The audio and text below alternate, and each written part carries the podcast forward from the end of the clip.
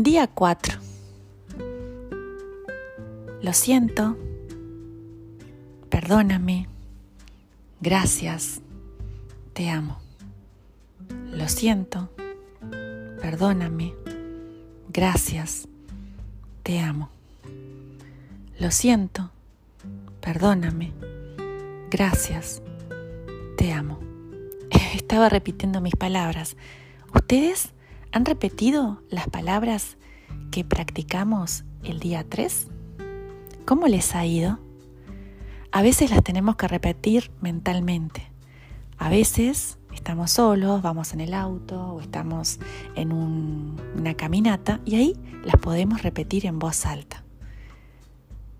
Lo siento, perdóname, gracias y te amo son las cuatro palabras principales del Hoponopono, aunque hay más palabras y herramientas que iremos aprendiendo y conociendo a través de los sucesivos talleres. Hoy, en el día 4, vamos a hablar de los pensamientos. Nuestra vida siempre es el resultado de nuestros pensamientos. Nuestros pensamientos son energía y esos pensamientos se convierten en nuestra realidad. Lo que no piensas no existe.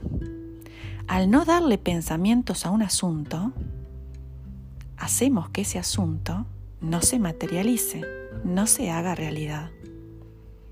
Cuanto más te preocupas por algo, más fuerza le estás dando para que eso que no quieres que entre a tu vida termine entrando.